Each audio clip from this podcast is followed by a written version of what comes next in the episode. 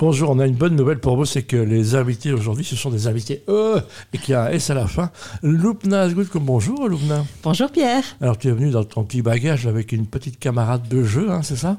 Tout à fait, avec une entrepreneuse. Voilà, qui est déjà venue, hein, donc on va faire un petit ravitaillement, comme on dit, ou un, un petit point c'est un status, hein, ça va raconter un peu euh, ça. Raconte-nous un peu Loupna ce que tu fais dans la vie et ce que tu fais dans l'entrepreneuriat.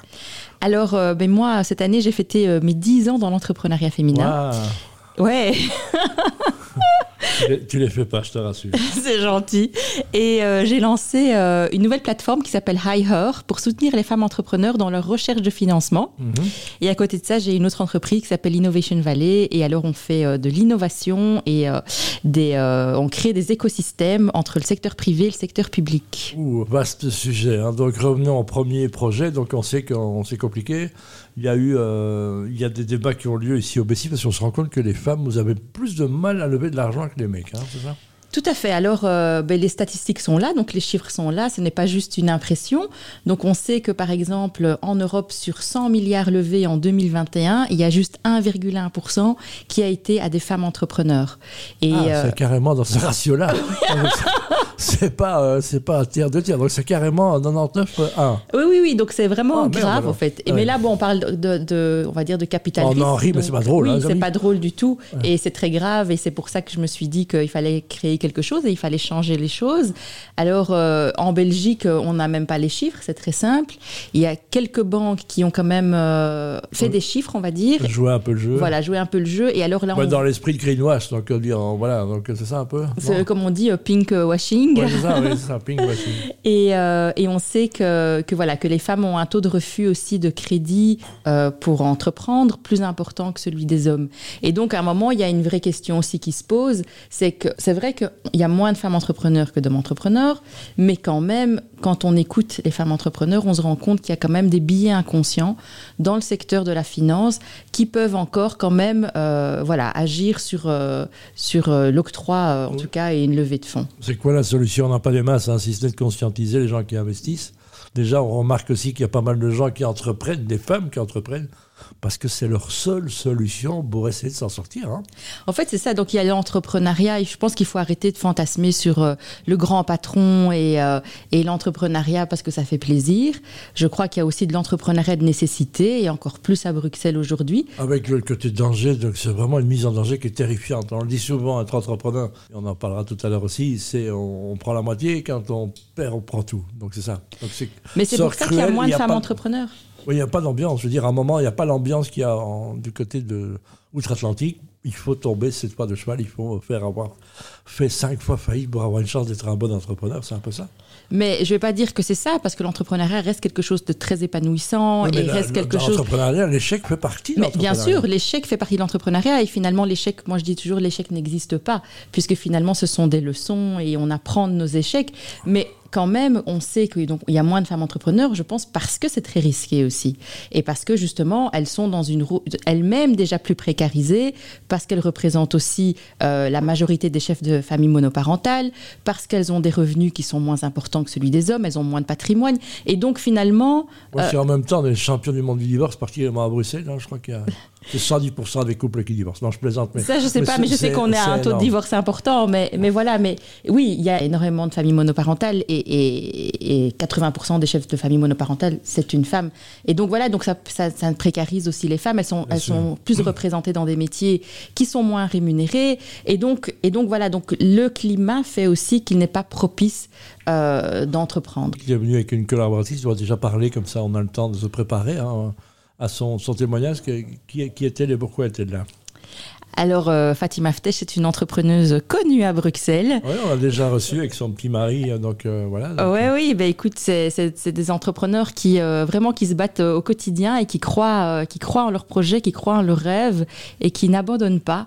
Et moi, pour moi, c'était important de venir avec elle parce que voilà, je pense qu'il faut donner de plus en plus de visibilité justement aux entrepreneurs bruxellois qui se battent tous les jours, qui se battent pour leur projet, mais pas que, qui créent de l'emploi aussi à Bruxelles. Eh ben, et on a besoin de ces personnes-là parler justement par l'exemple. hein. donc on va, on va pas jouer dans le pathos, hein, même si c'est compliqué parfois. On a souvent envie de mettre à genoux à terre. C'est pas facile de, de garder la tête froide. On sort de périodes difficiles, le Covid, euh, même la neige devient un problème quand il y a deux flocons à Bruxelles. Euh, on est, on est, c'est compliqué hein, le- parfois. Il faut croire en soi, il faut croire très très fort en soi, mais pas que. Je pense que, allez, on est bientôt, les élections c'est bientôt. Je pense que c'est important d'en parler aussi est parce que important de dire à ceux qui vont euh, nous représenter, je rappelle, hein, c'est pas un chèque en blanc signe, tout à que fait. nous attendons des choses. Exactement, et je pense qu'il faut un wake-up call pour la région bruxelloise en particulier, parce que je pense qu'il y a beaucoup de talent à Bruxelles. C'est une ville, euh, on est quand même, bah voilà, on a quand même la Commission européenne, on est quand même la capitale de l'Europe. Je pense qu'on manque d'ambition et qu'il faut qu'on ait beaucoup plus d'ambition pour Bruxelles. Il y a beaucoup de, facteurs positifs. Il y a euh, des écosystèmes intéressants, il y a euh, des universités, il y a des entrepreneurs, il y a euh, de, la recherche et du développement. Il y a beaucoup de, personnes qui ont de très belles volontés à Bruxelles, mais il faut pouvoir les rassembler. Et pour ça, pour moi, c'est une responsabilité politique. C'est les politiques qui doivent pouvoir mettre les choses en place pour que les entrepreneurs puissent s'épanouir. Vous avez compris, les amis hein, Ça rigole pas ici avec. Alors, on va reparler bouffe et d'entrepreneuriat avec ton invité, s'il te plaît. Vas-y, présente-nous ce qu'elle fait. Ah, Comment- oui. comment- quelle est votre relation, en fait euh, comment... Ah, mais nous, on est des vieilles amies Ouais. euh, Vieilles, de longue vieilles. date. Non, mais on n'est pas si vieilles que ça. hein. Non, non, j'ai- j'ai que nos ça. auditeurs ne croient pas qu'on est vieilles. Ouais, c'est toi qui as parlé de vieille. hein. Donc, non. raconte-nous, hein, tu étais venu nous parler d'un projet euh, qui a maintenant il y a combien de temps Donc on était venu, je pense, il y a un an, Ouais. et j'étais venu vous présenter en fait euh, le fait que j'étais lauréate d'un prix, Exact, c'est vrai. le prix du meilleur produit bio euh, pour l'un des produits que j'avais lancé euh, pour ma marque. Et ça, c'était Hollywood Boulevard après, non? Euh, ben, figure-toi que j'ai vendu pas mal grâce Ouais, à ça. bah, c'est bien, très donc, heureuse. Comme Ouais. quoi, oui, euh, cette euh, façon de faire du marketing, c'est quand même assez intéressant pour les start-upers. euh, c'est quelque chose à garder. ah bah voilà, donc rappel, hein, tu fais des produits bio, tu travailles avec ton, ton l'homme de ta vie. Hein, je- je- accessoirement, ouais. Non, mais c'est vrai, mais est-ce que c'est un atout ou une difficulté On pose toujours la question. Je pense que ça semble être facile parce qu'on sait s'adapter et l'autre comprend ce que l'on fait aussi. Je, Parce que... je dirais que c'est à double tranchant en fait. Quand, euh, quand on est complémentaire, euh, vraiment, je pense que c'est un atout parce que moi je suis plutôt la, la visionnaire, lui il est plutôt euh, la personne qui a. Le bon sens près de chez nous. Exactement, euh, voilà, le côté euh, stratégique. euh. Et puis, euh, par contre, là où c'est compliqué, c'est que euh, il n'y a jamais de séparation entre la vie privée et la vie professionnelle. Donc, à 23h, on est encore en train de discuter de. Et ça, il y a pas, il y a pas, on n'arrivait pas à mettre des systèmes en place. Quand Ouais. je mets une casquette jaune, c'est Non. fou-moi la paix avec le métier. ça Non, n'existe pas. c'est pas possible. Ça, c'est la réalité de Non, l'entreprise. non, mais je, je, je le conçois très bien. Ouais, ouais. Donc c'est ça, la, la vie de couple. Vous avez des enfants, je crois aussi. Hein? On s'est reproduit à plusieurs reprises. Voilà, s'est reproduit quatre fois exactement. mais, oh, quatre fois. Et c'était pas qu'une photocopieuse, je le précise. Hein, Ah. par les voies naturelles, hein, c'est ça? Exactement. Donc c'est ça, mais c'est à ce côté-là qu'il faut explorer et qu'à un moment, on a, on en parlait en antenne tout à l'heure, il y a Laurent Hollotte, euh, je le dis, rédacteur en chef à RTL, qui est, vient, est venu à des réunions, il se rendait compte qu'en genre journaliste, ils étaient, mais ils ne connaissaient pas ce monde de l'entrepreneuriat. C'est un monde un peu mystérieux, un Loubna encore? C'est un monde particulier et si on le vit pas, on ne le connaît pas. Parce que moi, j'ai travaillé avant euh, donc pour l'administration bruxelloise chez Bruxelles, Quelle justement. horreur Non, Non, non, c'était pas une horreur. Ouais, il y avait plein de hein. chouettes gens compétents. plaisante. Mais par contre, on, on reste des personnes de l'administration. Et donc, euh, oui, on n'a pas les mêmes réalités. Et, et quand on devient entre- entrepreneur, parce que moi, je le suis là depuis euh, plus de presque trois ans maintenant, c'est tout à fait autre chose. C'est une autre réalité. Et c'est là qu'on se rend compte finalement que tous les freins dont on a parlé, de tout ce qu'on nous dit dans les journaux, mais on le vit en tant qu'entrepreneur de manière exacerbée. Et un, peu, finalement- un, peu, un peu violente aussi. hein, donc, euh, Oui, très violente et, euh, et, et surtout, euh, il n'y a pas d'autre choix, il n'y a pas de deuxième option en fait. C'est vrai qu'il y a le, le- le succès est la seule option. hein. Oui, exactement. part, ou, ou parfois la survie. Donc c'est ça, mais on se rend compte que le secteur local dans lequel tu es, toi, hein, donc c'est compliqué aussi. hein, donc euh, Alors, figure-toi que je ne suis pas dans le. je sais, mais je veux dire, la- l'alimentaire, c'est bien compliqué. Euh, ouais. C'est, la, la vie coûte cher, hein, donc euh, il faut faire des choix. On le sait. euh, comment, comment on réagit à ce genre de choses À des faits de vie, c'est la faute à pas de chance. voilà, le, le- le- tout coûte cher. Il y a des guerres en Ukraine, il y a des guerres au, au Proche-Orient. C'est, la faute de personne et c'est la faute de tout le monde. Exactement. Voilà. Donc, moi, je, je suis dans le retail et dans l'e-commerce. Et en fait, dans mon expérience, effectivement, ces dernières années, ça a été, ça a été la débandade, en fait. Comme tu disais, Ouais. entre euh, les augmentations en général, l'inflation, euh, le canal du- de Suez qui a été euh, bloqué, ça nous a impacté enfin, quasiment. Oui, il y, tout. a- il y a des choses qui nous semblent anodines, mais qui sont compliquées. Je pas, il y a, y y des pirates qui. Que les, les- les bateaux font, six semaines de plus, donc ça veut dire que les, les rayons sont vides, et quand les rayons sont vides, il n'y a plus personne qui va. Donc c'est- Et donc, oui, nos, nos- nos- nos- nos prix, euh, le, le prix de nos produits a augmenté. On s'est retrouvé euh, euh, vraiment avec la réalité très très dure de l'entrepreneur de devoir Mhm. prendre des, des décisions assez drastiques cette année. Donc les derniers mois qui, qui ont été pour nous une énorme claque et une énorme leçon d'entrepreneuriat. On a dû prendre des mesures très très... c'est quoi, par exemple, des mesures Ah très bah, très. J'ai dû écrémer une grosse partie de mon équipe, euh, chose que je ne, ne savais pas forcément faire, que je n'avais pas apprise. Personne n'apprend ça. hein. Il n'y a pas d'école. euh, C'est Je crois qu'il n'existe pas un master comment je peux mettre mon employé à la porte, mon employé que, que j'aime. non. Bah, Il y a des manuels, mais euh, enfin, je veux dire, euh, c'est pas les Non, manuels quoi. c'est pas le manuel. C'est pas le manuel si vous êtes un jour confronté à le faire, vous allez voir que vous vous sentez vraiment extrêmement petit.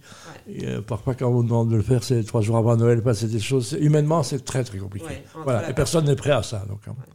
donc voilà. Et qu'est-ce, que, qu'est-ce qui te drive Qu'est-ce qui te le matin, disant, quand tu es occupé de tes quatre enfants et, et Euh, ben, ce qui me drive, c'est, cette vie euh, trépidante d'entrepreneur où tu sens que tu as du sens dans ce que tu fais. C'est ça qui, c'est ça qui nous fait, qui nous meut tous les jours. Sinon, on arrêterait. Ouais, c'est aussi parce qu'on a. Tu as déjà eu envie d'arrêter?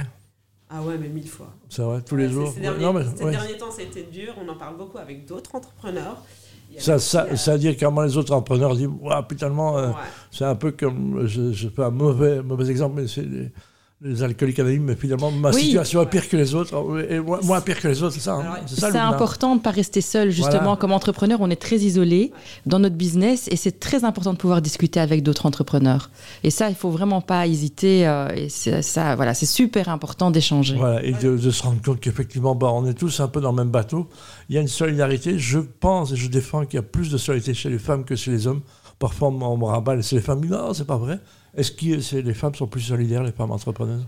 Oh, moi, je ne sais pas s'ils sont plus solidaires que, que les hommes, mais en tout cas, chez les entrepreneurs, c'est vrai que c'est particulier. Il y a une vraie solidarité. Voilà. Euh, et ça, c'est important. On va passer le côté pratique. On va. Euh, Lubna peut nous dire où est-ce qu'on peut te retrouver? Alors moi, on peut me retrouver euh, ben, sur mes réseaux sociaux. Euh, voilà, je suis accessible, euh, donc euh, Lubna Asgood ou euh, highher.org. Heard, t'as écrit ça comment High, donc comme en anglais, H-I-G-H, donc Ouais. plus haut, Hi. et her, H-E-R. Voilà. Et où est-ce qu'on peut te retrouver pour tous les petits produits qu'on a envie de se mettre euh, quand on peut se faire plaisir et pas que quand on va se plaisir, pour la santé? Bah, écoute, euh, moi j'ai deux façons de venir nous rencontrer. C'est soit de venir à la rue des Tanneurs, au numéro 54 à, à 1000 Bruxelles. Magnifique endroit, hein, donc. euh, Ouais, on Ouais. est petit, un petit cocon assez euh, sympathique. Et puis on a un e-commerce, donc vidia.shop si vous êtes euh, en Vidia.shop, ça s'écrit, comme ça il faut tout dire. alors. I-D-Y-A.shop. Voilà.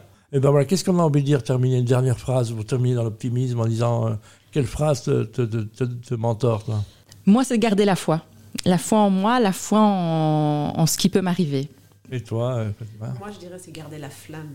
Ah, Et moi je dirais garder les femmes dans l'entrepreneuriat. Voilà. C'est un peu faillot, je reconnais, mais, mais ça le mérite, c'est sorti comme ça.